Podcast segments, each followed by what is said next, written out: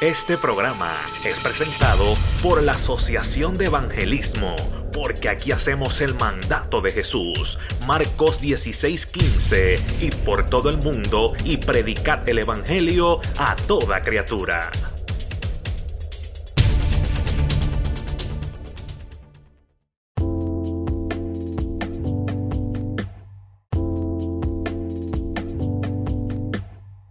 John 18.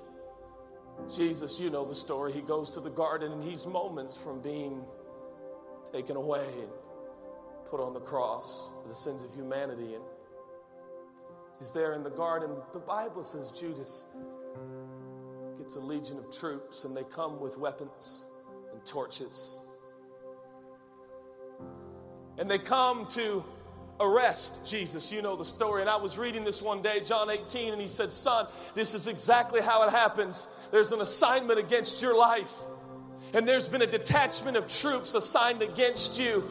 There is a devil, there is an enemy, and he hates you, and he's been assigned against your life to derail you, to bind you, to captivate you, to hold you hostage. There's an assignment against your life, leader, because of what you represent. The lives that are on the other side of your obedience, the lives, maybe a country that hangs in the balance.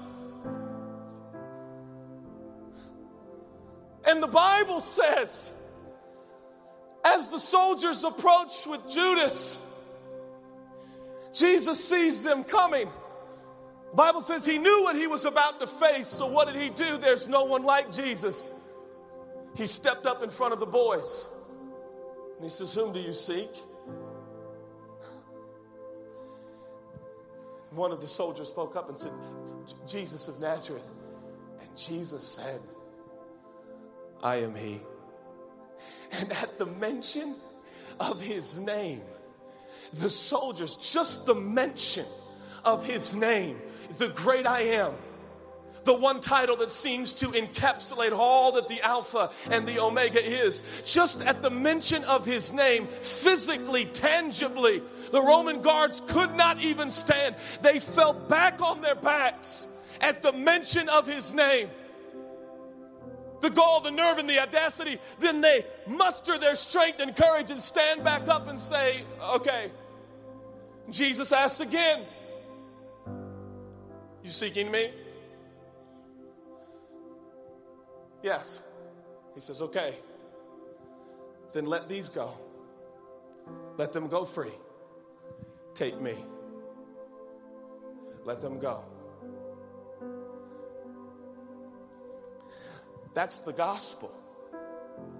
Right there. That's how it works. What are you going through? What are you facing?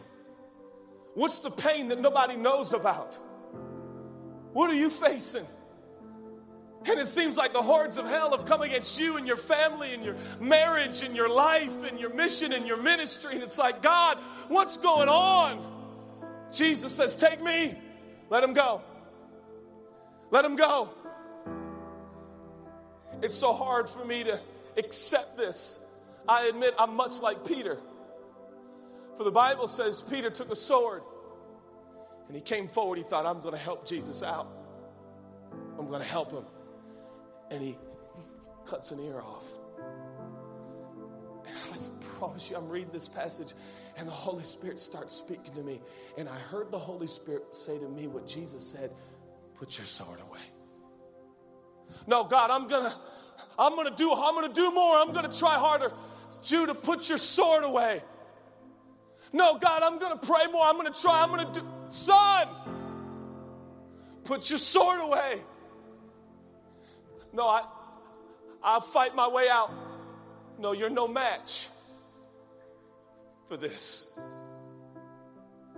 Pastor, you're no match for sin. You're no match for the depravity of humanity. Your character, there's not enough in your character to withstand or sustain the temptation and the trials this life offers. You are insufficient, sir. You are not enough. I feel like God sent me to tell you if I could be so bold, Put your sword away.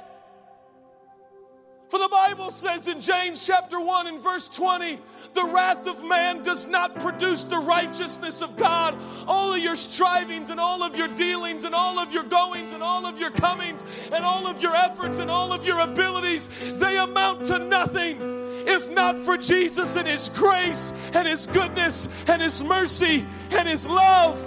Put your sword away, sir.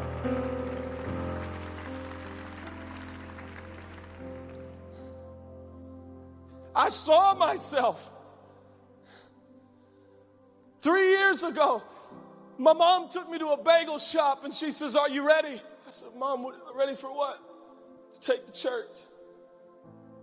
My example is so small in comparison to the weight and responsibility and challenges of so many people here. I shudder even to mention it, but nonetheless, this is my story.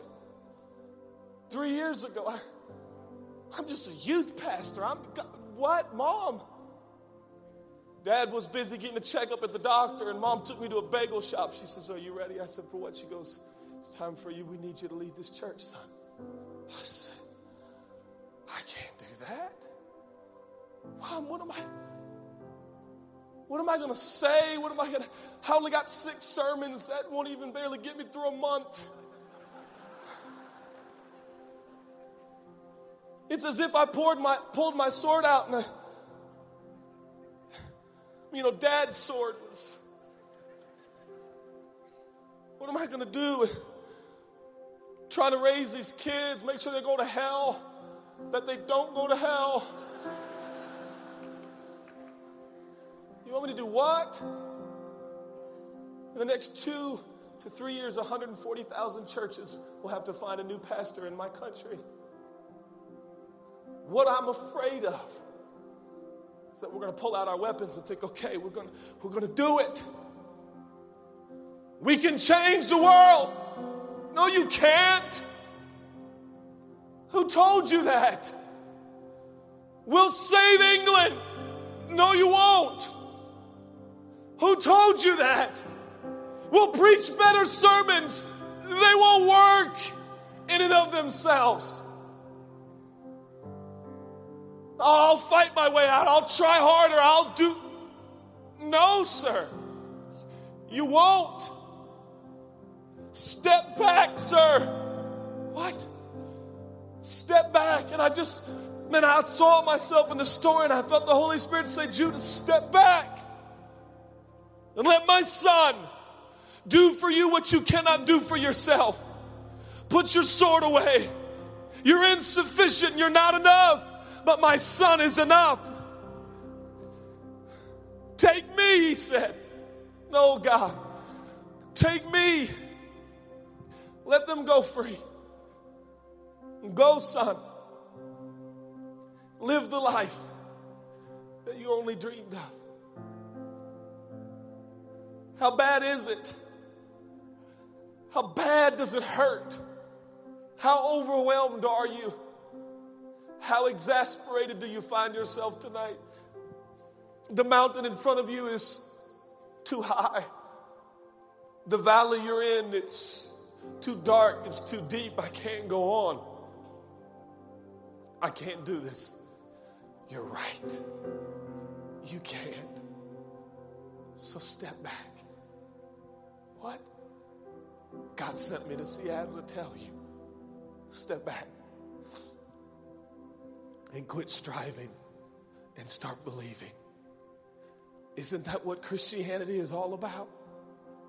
Jesus, I trust you. I yield to your sufficiency, your supremacy, your beauty, your majesty, your wonder, your power, your awesomeness. There is a capacity in this room to shift nations. If what we do with all of our strength is not strive, but yield and trust and rely. Let God do what only God can do. Pastor, you're going to make it. You're going to make it. Mom, dad, your boy's going to come back home. Let's trust God.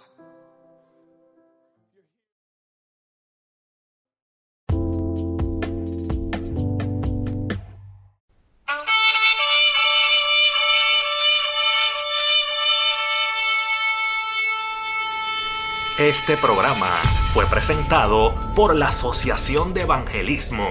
Hebreos 4:12. Ciertamente, la palabra de Dios es viva y poderosa, y más cortante que cualquier espada de dos filos. Penetra hasta lo más profundo del alma y del espíritu, hasta la médula de los huesos, y juzga los pensamientos y las intenciones del corazón.